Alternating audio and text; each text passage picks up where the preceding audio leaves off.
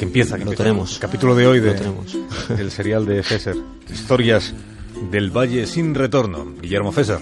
La misma relación de amor-odio que experimenta Europa con Estados Unidos la sufren los norteamericanos con los europeos. Emociones que pueden cabalgar desde la admiración al desprecio y que hoy vuelven a salir a la superficie con motivo de lo que aquí se conoce como The FIFA Scandal, el escándalo de la FIFA. Las conversaciones se producen en el Oyster Bar, el bar de las ostras de Grand Central Terminal, la magnífica estación central de trenes de Manhattan que salvó de la demolición Jackie Onassis. En el sótano de Grand Central está el Oyster Bar, lo más parecido a la vieja Europa que tiene la ciudad de Nueva York, porque sirven pescado, algo poco habitual en un país que podría sobrevivir a base de patatas, maíz y carne, y porque los camareros permanecen.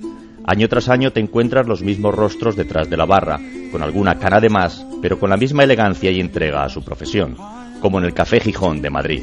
Algo poco habitual en la ciudad de los rascacielos, donde el oficio de bartender es una disculpa de unos meses para hacer dinero y saltar a un trabajo más apetecible.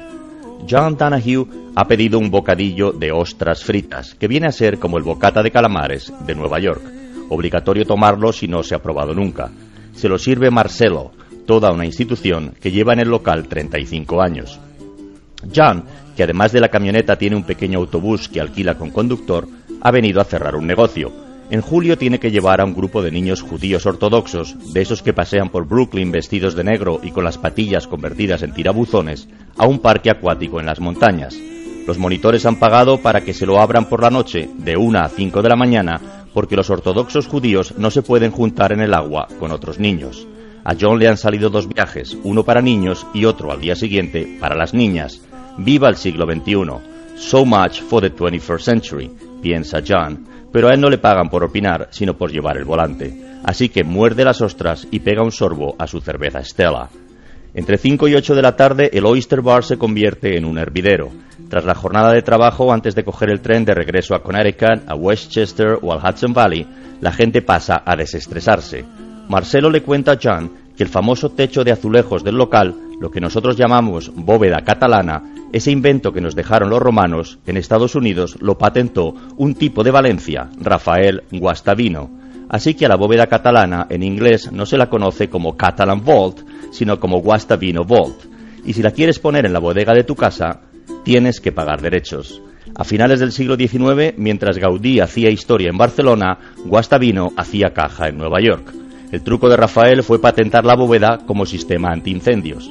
En la época de luz de gas saltaban chispas con frecuencia y como las cubiertas eran de madera, ardían los tejados y se desplomaban los edificios, y muchos arquitectos adoptaron el método Guastavino, incluyendo el techo de la primera piscina cubierta construida en Estados Unidos, la de la mansión del magnate Jacob Astor en Rhinebeck, famoso él por hundirse en el Titanic, famosa la mansión por albergar la boda de Chelsea Clinton. Siempre es la misma historia con Europa, escucha Jan comentar a uno de los clientes del Oyster Bar. Mucho hablar, mucho hablar, pero nunca se deciden a actuar. Ya les hemos tenido que sacar de dos guerras. Ahora, con lo de la FIFA, es lo mismo. Si no mandamos nosotros al FBI, seguirían con esos corruptos como si nada. No me digas que no sabían que lo de Qatar no tenía ni pies ni cabeza. No hay respuesta. Entre otras cosas porque no hay tiempo para entablar conversaciones. 15 minutos, lo que da de sí un trago y volando a pillar el tren. Jan paga lo suyo y le pregunta a Marcelo si todos los camareros llevan allí tanto tiempo como él. Marcelo le explica que el récord lo tiene Papa Díaz, que acaba de jubilarse después de 45 años de servicio, pero que hay nuevos, recién llegados como Luca, y señala al albanés que tiene al lado. ¿Eres nuevo? Sí. ¿Y cuánto llevas? Nada. Apenas 15 años. 15 años.